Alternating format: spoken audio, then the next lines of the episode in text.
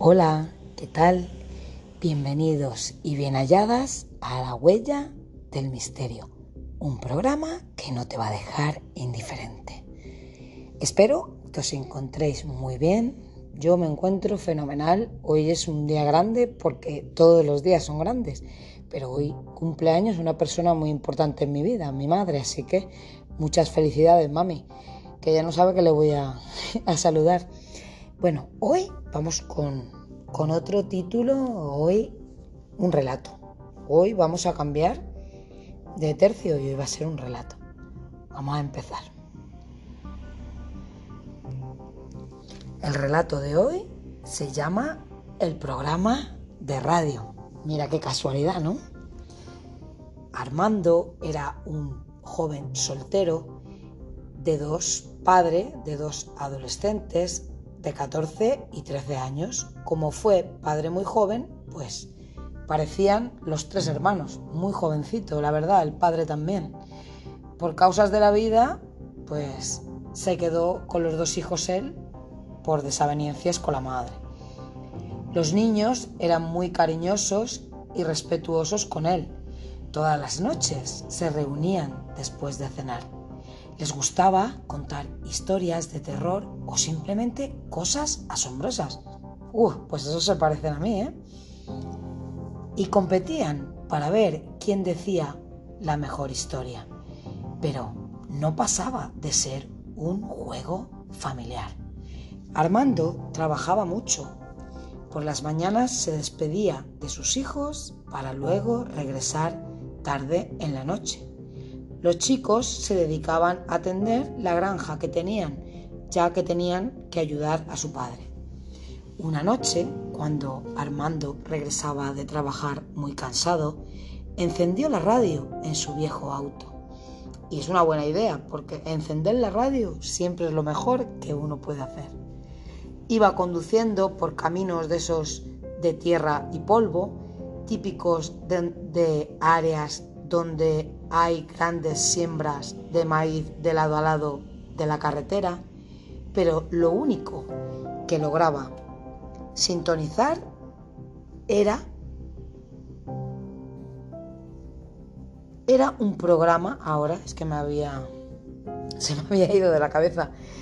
Era un programa muy peculiar en la que estaba por iniciarse un programa nocturno de historias de terror, narradas por una misteriosa voz masculina. Pues Armando le pareció muy extraña, pero a la vez interesante, así que se puso a escuchar a la voz que decía, Buenas noches a todos los que nos escuchan en esta oscura y tenebrosa noche.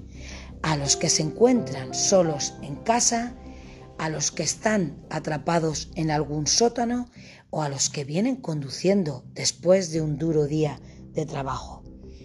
Esta vez no les contaré una historia, esta vez le voy a decir varias situaciones diferentes y deberán decidir cómo reaccionarían en cada caso. Al final les dejaré con la peor pesadilla que jamás tendrán. No sé si van a tener ustedes el valor de escucharme, les recomiendo cambiar de emisora en este momento. Armando jamás había escuchado hablar de esta emisora y por supuesto, él no iba a perder la oportunidad de escuchar a este misterioso y tétrico locutor. Además de que estaba claro que, como sabéis, esta familia le gustaba contar historias. Pensó que tal vez podría contársela luego a sus hijos y pensó también que este hombre lo que quería era asustarles. Así que, muy emocionado, decidió seguir escuchando. Veo que has decidido escucharme. Sí, te lo digo a ti. Ay, y a vosotros, pobres almas perdidas. Demostráis ser muy valientes. Bueno, empezaré. Ustedes fueron advertidos. Solo última, una última cosa. Una vez que comencéis a escucharme, no podréis dejar de hacerlo, aunque lo deseéis. Vaya, ¿por dónde pensó Armando? Esto será espectacular.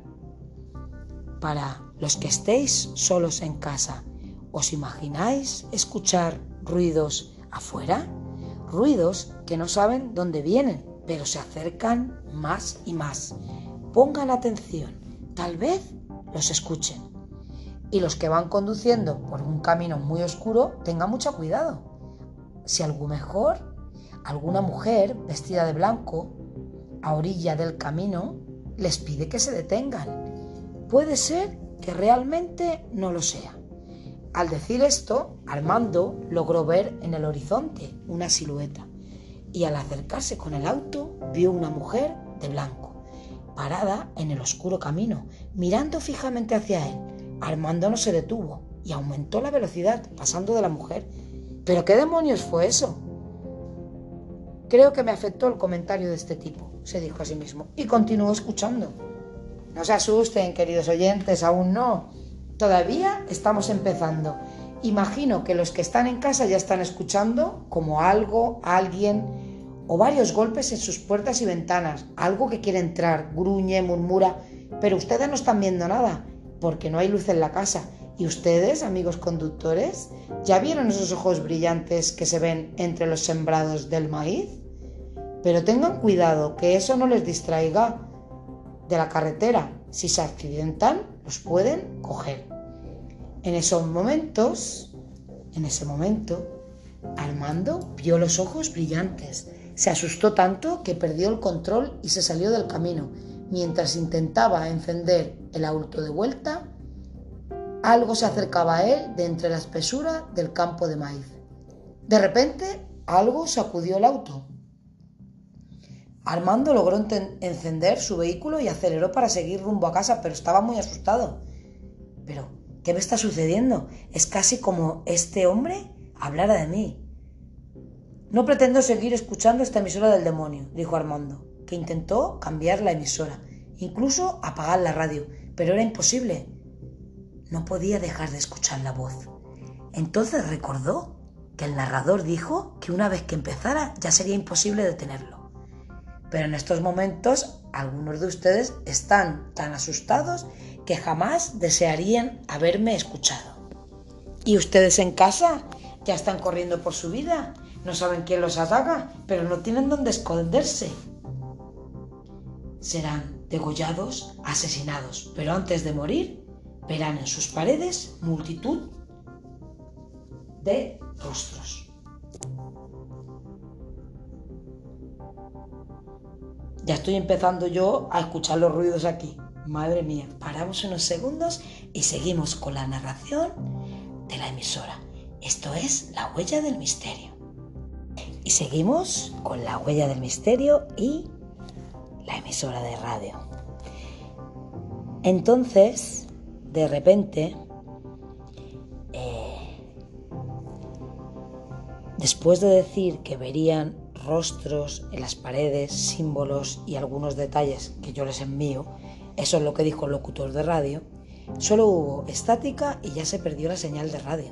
Armando sintió un gran alivio al no tener que seguir escuchando algo tan siniestro.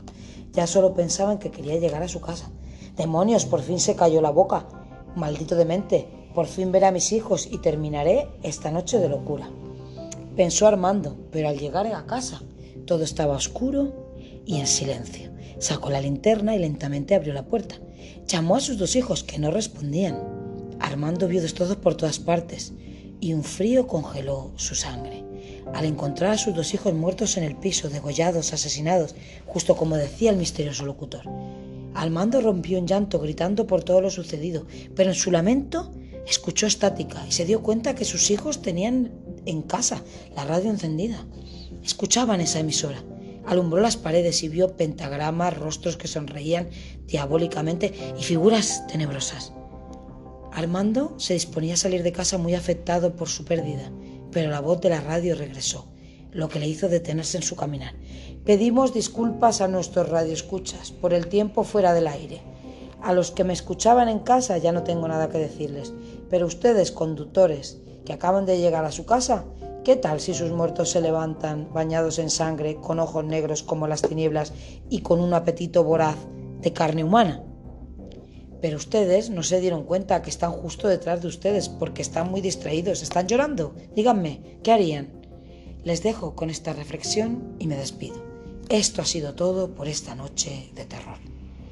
Armando volvió a escuchar estática la radio, pero también escuchó pasos detrás de él y entendió lo que quería decir el locutor. Decidió no voltearse para no ver lo que ahora eran sus hijos y lo que le iban a hacer. Y esto ha sido todo por hoy, que hasta yo me ha asustado, ¿eh? ¿eh? esto ha sido todo por hoy en la huella del misterio y espero que nos encontremos muy pronto y no tengáis miedo.